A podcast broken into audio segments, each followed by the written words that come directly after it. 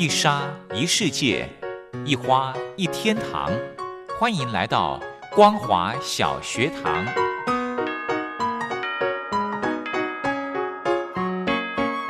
让我们一起学习，一起分享。光华小学堂。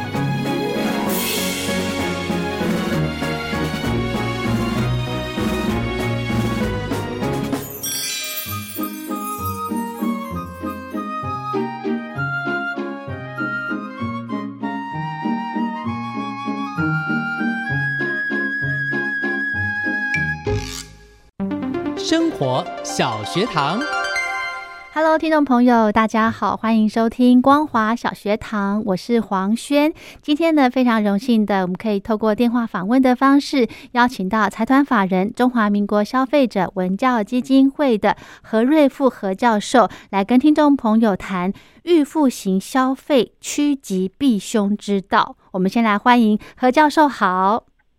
呃，主持人好，各位听众大家好。嗯，想跟大家先来介绍一下什么叫做预付型消费啊，教授。啊，好。呃，所谓的预付型消费就是，呃，我们先消费者先把钱给了店家，嗯，然后我们再慢慢的，呃，比如说逐月或者是呃。每隔一星期或者隔几天，呃，慢慢的去享用。所以最大的特点就是，我们还没有拿到商品，还没有拿到服务的时候，嗯，我们就已经把钱就全部都给了企业经营者了。嗯，换句话说，我们已经付清了。嗯，付清之后，我们再慢慢的去享受。这个跟我们一般的。一般的这个消费的，就是习惯，经常消费性的习惯呢，就有点不太一样，就是一手交钱，一手交货，这个有一点不太一样。嗯，那通常预付型的消费，有可能是，有可能是就是大部分都是在那一种，呃，需要比较长时间的，呃，比如说健身啊，哦，呃，或者是一些美容啊，哦，这些呢，呃，我们。大概呃很多种情况都会有一种呃就是像这样的预付型的消费，嗯，不过这种预付型的消费要跟大家呃厘清的另外一个概念就是分期付款。哦，嗯。哦，分期付款跟预付型消费最大的不一样是呃预付型消费是我们慢慢的去享受这个呃比如说服务的提供，嗯，那分期付款呢？分期付款是我们已经拿到了，我们已经消费完毕了，我们商品已经到手了，哦，但是钱慢慢的付给他，嗯哼，所以，所以这两个概念呢，嗯，呃，有有不太一样的地方。预付型的消费是我们还没有完全接受到这样的商品或者服务，嗯，可是分期付款是我们已经我们已经到手了，是我们呢慢慢的去付钱，嗯。呃，所以这个概念是不太一样的。嗯，其实很清楚，就是比方说，呃，分期付款就是我们买车，对不对？买车、买房子这样子，我们可以先拿到车子了，哦。对，那这个预预付型消费呢，就像刚刚教授提到了，可能去美容保养包课程，或者是上健身房买课程这之类的哈。对对。那这个预付型消费应该都会有一个契约吧？不然这样子消费者感觉很没有保障呢。呃，会，嗯，都会有契约，是，这一定，这一定都会有签一个契约，然后告诉你，呃，钱。你已经这个，我们可能这个大部分都是用刷信用卡的方式了，嗯，那就是把把卡片刷了，金额全部都付了，嗯，然后再根据契约条款的规定，你呢可以在在大概呃多久之内啊，嗯，你可以来呃分次的来做这样的一个消费的这样的一个一个状况，嗯哼，对，所以会一定会有契约。那如果没有像有一些呃，可能可能就没有签契约，嗯，呃，像坊间有几个美容业者，他们嗯。其实有一点有一点在走法律的边缘，所以哦。也要提醒消费者，嗯。当你要跟业者付一大笔钱，然后嗯。你一定要跟他签约，签了约之后，契约一定要自己拿一份，嗯因为有些人签了契约之后，哎，业者呢根本都不给你，然后呢哦就说他保存在他那边，嗯等他出了问题的时候，你要跟他要，嗯那他呢就会。呃，有一大堆理由跟你讲说，呃，我不要，呃，我们怎么样？像最近疫情呢，就有一家嗯就是这种状况，哦是什么样就是的？嗯，，对，消费者要去跟他要契约，也是美容保养的吗？对，也是美容的。哦，他是怎么状况？呃，他就是一样嘛，先付款嘛，嗯。然后呃，你可以选美容师，嗯。那那特定的美容师，他们有特定的一些呃开出的一些能力条件，那你呢就会去挑啊，我要挑 A 来帮我以后是帮我做服务，嗯可是你付了钱之后，嗯这个美容师呢不见了，哦。对，不见了，他不见了，然后这个业者就说哦，他离职了，那我们派另外一个人给你。嗯那，消费者说：“我不要啊，我我要当初那一个啊。对啊，所以，对啊，嗯所以就跟他讲说：“那那不然我要退费。”那嗯业者就说：“不行，呃，你如果一定要退费的话，那我们要收你多少的违约？”那消费者还跟他讲说：“那我当初跟你签的契约你也没给我，你是不是可以给我？”嗯业者经常跟他讲说：“等疫情结束之后再给你。”然后消费者就说：“嗯嗯，你就赖给我就好了。哎，从此以后赖就联络不到了。联络不到，不足也不回了。哇，那怎么办？怎么办？消费者没有保障，我钱都付了耶。对啊，所以找不到人消费者真的要特别的小心。现在这个案子呢，正在消费者正在呃，就是在积极寻找其他的消费者，要一起去去，可能要去告有诉讼了业者。嗯，哦，嗯所以这个业者找得到吗？找得到人才比较重要吧，优先的。嗯，呃，好像听说店面还在吧？呃，而且它是北中南都有，总公司是在高雄。嗯哼。对，哦，怎么会这么，怎么会这么这么荒谬的事？所以这种事情还是还是有啦，哈。有经常发生。哇那，早期嗯，早期预付型消费，呃，捅出最大篓子的就是，呃，当初的健身房哦亚历山大。哦，是是是，哎哇，这个好大的好大的这个子，对听众朋友有没有人知道？嗯呃，因为当初亚历山大是就是一个很典型的预付型，嗯，然后你缴了钱付了钱之后，他呢、也没有预先预告，也嗯没跟大家说，然后突然之间就宣布倒闭，嗯，从此再也见不到人。是是，对，嗯，那我想请教教授哈，是。这个预付型消费，它的应该怎么说呢？业者为什么要用这种方式？那消费者怎么会被这样子的方式来吸引呢？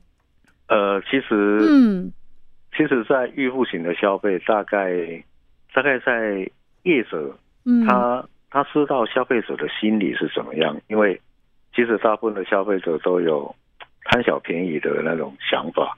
怎么说呢？就是我们要如果我一次嗯嗯。我一次跟你买，嗯。我一次跟你买的话，这个东西可能要价值一万块。是。那可是呢，如果我我用预付型的方式，嗯呃比如说像呃预付型消费，现在比较典型的就是像礼券这种东西。那另外，哦，除了礼券这种东西之外，还有所谓的，比如说这个抵用券啊，嗯。啊那比如说这个比较中小型的业者，比如说面包店，嗯面包店它还会推出一千块的抵用券，然后就会告诉你，你只要用九百块来跟我买，你呢可以拿着这一张一千块的抵用券，嗯那可以换换购一千块等值的面包。嗯可是实际上你只付了九百块，哦是对，就是想那个折扣啦，对，会有一个折扣在，嗯所以会利用这种心理，就是说，呃，你如果用预付这种方式的话呢，那你就会享受一些折扣，所以。哦，所以会有这种心理啊。比如说，比如说我们现在疫情关系就没有了，嗯没有疫情的时候，我们经常呃，经常会有一些旅展啊，对不对？对对，对，旅展就是啊，旅展嗯我们在大在在上了一个一个三天五天的场合，嗯，然后呢就告诉你说，哎，你现在来买哦，你现在来买，我们原价本来是一万块，嗯，你现在来买呢，我们打个六折，你只要用六千块，你就可以买到住宿，诶这好吸引人哦，对嗯。买到下午茶券。嗯。那消费者通通常都会想说，哦，我如果去五星级饭店喝个下午茶，恐怕一个人要一千块，嗯，可是现在呢，我去买的话，哎，五百块、六百块就可以买得到了。是，所以呢，大家都去买，买完之后，万一它倒闭的话，嗯哼，你 哦，什么东西都没有。对、嗯哼嗯哼，对，所以这种状况就会比较呃会有发生的这种状况。嗯，好。是那既然这样子呢，感觉这个预付型消费的风险算是高的吼。嗯，对，算是高的，所以嗯我们政府就从之前到现在的话，其实应该讲是说，从亚历山大事件之后，关于这种预付型的消费，嗯，我们的政府就开始在严拟一些法法令的规定。嗯对嗯所以法令的规定呢，比如说，比如说这种预付型的，我们比较典型的就是我们名称上预付型的，我们把它叫做呃法规的名称我们叫做礼券啦。哦，嗯就是有一个呃商品服务礼券的定型化契约应记载不得记载事项。是哦那我们讲礼券，虽然讲礼券，可是礼券它包括了一些我们刚刚讲的抵用券，这些呢，嗯啊，这些都包括在内。商品礼券什么样的券，这个都包括。只要它是预付型的，嗯哼，我们这个我们这个法律呢就可以呢呃规范得到。所以在这个地方，我们就特别规定说，如果你是用有偿取得，比如说我们嗯。刚刚讲说，呃，我去这个健身房，我们刷卡付了钱，有偿，对不对？我付了钱，他给我们两年的时间，对，或者或者我们去去这个呃这个这个购买旅游的这样的一个住宿的下午茶的、嗯。这个东西呢，我们都是把钱给他，对不对？嗯。那把钱给他，这个表示什么呢？表示我们是有偿取得，嗯，就是用金钱去跟他交换，这个叫有偿。嗯，所以我们规范了只限于有偿的部分。如果是无偿取得，什么叫无偿取得呢？嗯呃，比如说听众朋友，我们会去，比如说我们会去大卖场，我们去大卖场买一千块的的商品的时候，因为大卖场可能会给你一张一百块的抵用券，嗯那这一百块的抵用券呢，它就是无偿取得，哦，所以这个一百块的抵用券，这个抵用券的无偿取得的部分，嗯。这个部分就不受我们刚刚讲的这个法令的这个规定的嗯。限制，对。嗯对，所以我们讲这个礼券，这个预付型的这个消费啊，嗯。我们通常我们会把礼券当做是有价证券，因为它是具备价值的，它就好像什么呢？它就好像新台币一样，嗯。所以礼券就是等同新台币，嗯，所以它最重要的一个特征呢，就是它不会有使用的期限。哦，这个好重要，对，这个是很重要一件事情。对，所以我们的新台币也没有使用期限啊，是啊听众朋友，你把你的一百块、五百块、一千块拿出来看看，嗯。上面有没有印本券、呃本币、本本本张纸券呢？嗯，使用期限到什么时候截止？哦不会，是哦，我绝对不会，嗯哼一直一直用，一直用都不会有任何问题。可是礼券，因为它是有长期的，所以它跟新台币一样。可是礼券有没有有没有这种情况会变成没有办法使用呢？有有嗯有有业者倒闭了，对，对，业者倒闭，业者倒闭嗯你就、你就不能用啦。所以在这种情况之下，嗯。这种情况这种情况之下，为了防止业者倒闭，所以、嗯。所以当业者要发行这个礼券的时候，嗯。我嗯们就会有相对应的一个机制，在这个地方就是所谓的履约的保证、履行契约的保证。我先付了一万块给你，嗯。然后你告诉我我可以去使用，嗯，可是万一你倒了怎么办？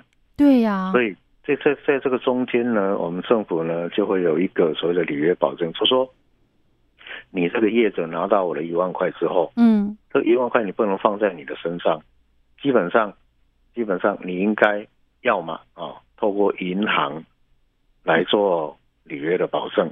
换句话说，嗯我今天给你一万块之后，我消费了两千块，还有八千块，嗯。可是呢，你竟然倒闭了，嗯，那这八千块我怎么办呢？怎么办那我就去跟银行拿，哦，对，我就去跟银行，所以银行出来帮他做保证。有点信托的概念是吗？对对，有信托的概念，哦对，会有信托的概念在里面。嗯，所以在我们的这个就是一个所谓的履约保证的一个概念。嗯那我们的履约保证的方法就是透过银行啊，哦是透过银行的方式，比如说我刚刚讲的，就是说，呃，你业者拿到我的一万块之后，这一万块你应该交到银行去。嗯。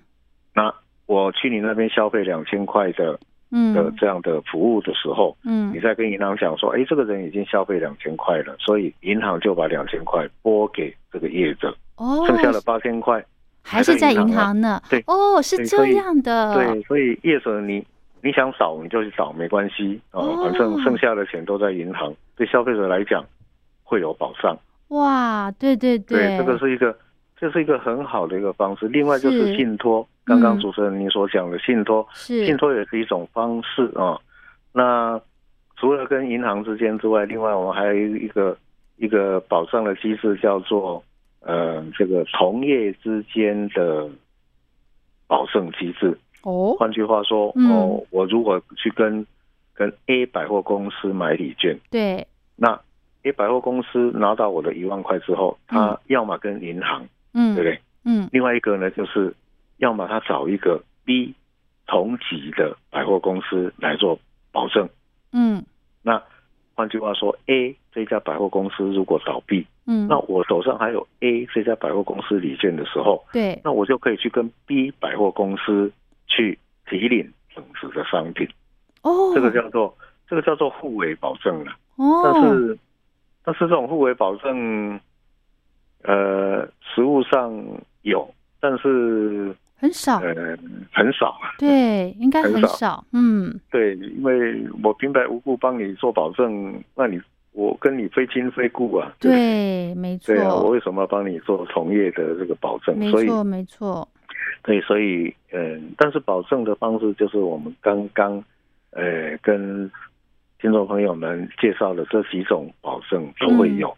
那问题是我们消费者给了业者一万块之后，嗯那，我怎么知道他有没有去做履约保证啊？对呀，他我怎么知道他跟哪一家银行嘞？对不对？所以，比如说我们去购买礼券的时候，嗯那消费者就可以从这个礼券的券面上面就会记载，它会记载说我们这一张礼券呢已经跟哪一家银行或者哪一个业者同嗯业嗯，做了履约保证的，哦，真的，他会这样写对哈，会哦，会记载会记载，所以哇太棒了，所以我们消费者嗯。拿到礼券的时候嗯，看一下，哦看一下嗯看一，下是不是有记载，有记载是一回事，嗯，为了慎重起见，打个电话到银行问，哎，哦。这家业者有没有真的跟你们做履约保证啊？可以这样子哈，可以啊，要打电话去银行问啊、嗯哼哼，对，可以打电话，要不然的话，他他一等老半天，结果银行说没有、哎、嗯那就被骗了，被诓了。哦，是是是，再一步的确认，，嗯。另另外再提醒一点呢，就是是。说，我们这个履约保证啊，嗯。呃，依照我们刚刚讲这个法令呢，呃，我们的履约保证期间呢是规定至少一年，一年，至少一年。意思就是说这个，嗯，一年以后，他就他就失银行就不做这一张券的履约保证了。好，呃，这是我们法令的规定。呃，哦，当初我们的主管机关，我们的行政院说，规定一年是希望大家拿到礼券之后，赶快去把它用掉了。是对，就不要留这个留太久了，嗯留到这一家业者倒闭了，然后再再寻求这个法院啊，这个消基会来帮你打嗯，诉讼，哦都已经是都已经是太慢了，所以、哦所以我们在这个地方呢，就会我们也要呼吁一下消费者，你手上有礼券的，虽然礼券不应该有使用期限的记载，是。可是履约保证呢，它只至少一年，所以我们每张礼券上面呢都会记载，呃，嗯保证期间一年啊、哦，它不会不会超过一年哦。我们的业者很乖的，我们跟他讲至少一年，他就会写一年。哈，哎，其实一年很短呢。对，所以所 以提醒消费者，真的嗯，第一个，第一个就是，呃，你要去买的时候，嗯你要购买礼券的时候，嗯或者你要购买这种这种预付型消费的时候，嗯。你一定要去注意一下，他有没有做履约保证，是。还有履约保证的银行是不是嗯。果真有跟他做履约保证，嗯。然后赶快去用掉，嗯。最好是最好不要啦，嗯。真的最好不要。是。那不然不然的话，真的出了问题，出了问题要再去解救的话，真的是会比较难。当初亚历山大这个事件发生之后，我嗯发生之后到现在，有关于消费者已经付出的这些金额嗯。都拿不回来，啊。对，都拿不回来。这个其实呃，老板嗯。已经进去关出来了，诈欺。对。关出来了，可是民事的部分，嗯。民事的部分，老板就说我没钱了，那他名下也没有财产，也没存款，所以呢，所以付钱出去的消费者，你就你就拿到法院的一张胜诉的确定判决，嗯。等着等着，等你找到了看到了这个老板名下有财产的时候，赶快去跟法院申请强制执行，但是嗯太晚了啦，他他们绝对不会，他们名下绝对不会有任何财产，没错没错。对，一定财产一定都在别人的名下了，是。